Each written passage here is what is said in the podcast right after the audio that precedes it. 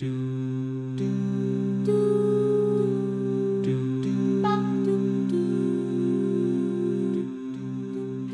hört hier die 39. Folge von Andere Gedanken, einem Podcast auf Spendenbasis.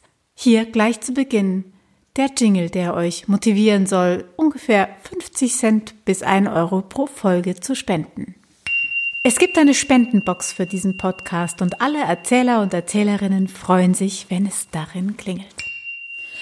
Doch nun zu meinem heutigen Gast, Bernhard Träumer, der ebenso wie einige andere schon eine Nasradin-Geschichte zum Besten gibt.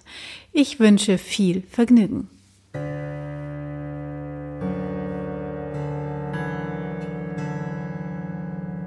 Nasreddin, der Narr der Weisen oder der Weise unter allen Narren. Nasreddin hatte einmal eine Zeit, da musste er den Gürtel wirklich enger schnallen. Und so bereitete er eines Tages, eines Abends, ein wirklich dünnes Süppchen. Da klopfte es an der Tür und es waren seine Freunde. Und sie brachten ihm ein großes, dickes, fleischiges, fettes Suppenhuhn mit.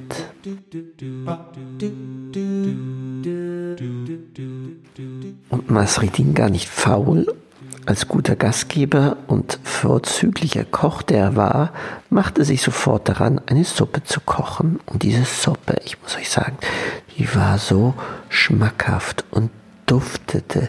Und dieser ganze Duft durchzog so gleich das ganze Haus und der Duft war zu groß für Nasreddins kleines Haus und er zog weiter auf die Straße, sodass die Leute, die vorbeigingen, stehen blieben, in der Luft schnupperten und wie unter Hypnose zwei, drei Schritte in Richtung Nasreddins Haus gehen mussten, bevor sie wieder zu sich kamen.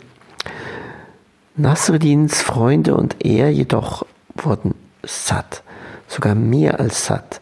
Nasruddin wurde gleich zweimal satt. Und die Suppe, die übrig blieb, die reichte bestimmt noch für eine Woche für Nasreddin. Am nächsten Tag, zu ungefähr der gleichen Stunde, Nasreddin wollte seine Suppe aufwärmen, da wir sind die Freunde deiner Freunde und sind gekommen, um dich zu besuchen.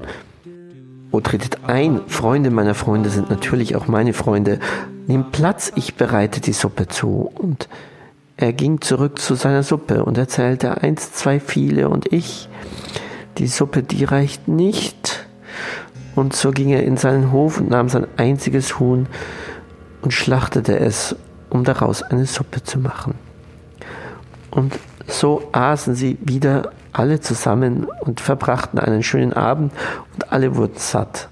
Nur Nasruddin, der wurde nur einmal satt. Aber er hatte es so eingeteilt, dass er die nächsten Tage auch noch zu essen hätte. Doch ihr ahnt es schon, am nächsten Tag zur selben Zeit. Die Freunde der Freunde der Freunde standen vor der Tür. Und so ging es die ganze Woche bis zum siebten Tag. Da machte Nasreddin früher seine Suppe warm und stellte sich direkt hinter seine Tür. Und als es da riss er die Türe auf, kommt herein, die Suppe ist schon fertig. Wir sind die Freunde der Freunde. Ich weiß schon. Setzt euch, die Suppe ist schon fertig, ich schütte sie euch gleich ein und er verteilte die Suppe. Der erste roch daran und er roch nichts. Der zweite probierte eine kleine Löffelspitze voll, verzau komisch das Gesicht und der dritte nahm einen richtig großen Löffel und spuckte sie gar wieder zurück. Was ist das für ein Fraß? verlangten sie zu wissen, den du uns da vorsetzt. Er sah sie der Reihe nach an. Dies, werte Freunde der Freunde, der Freunde, der Freunde, der Freunde, der Freunde meiner Freunde, ist nichts weniger als die Suppe der Suppe, der Suppe, der Suppe, der Suppe, der Suppe des Suppenhuhns, die mir meine Freunde als Gastgeschenk mitbrachten. Liebes Publikum, Der Grund, weshalb ich euch gerade diese Geschichte für andere Gedanken aufgenommen habe und erzählt habe, dieses Rätsel überlasse ich euch zu lösen.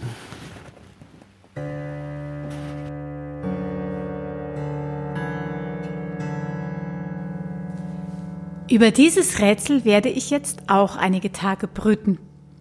Wir hören uns wieder am Dienstag um 10.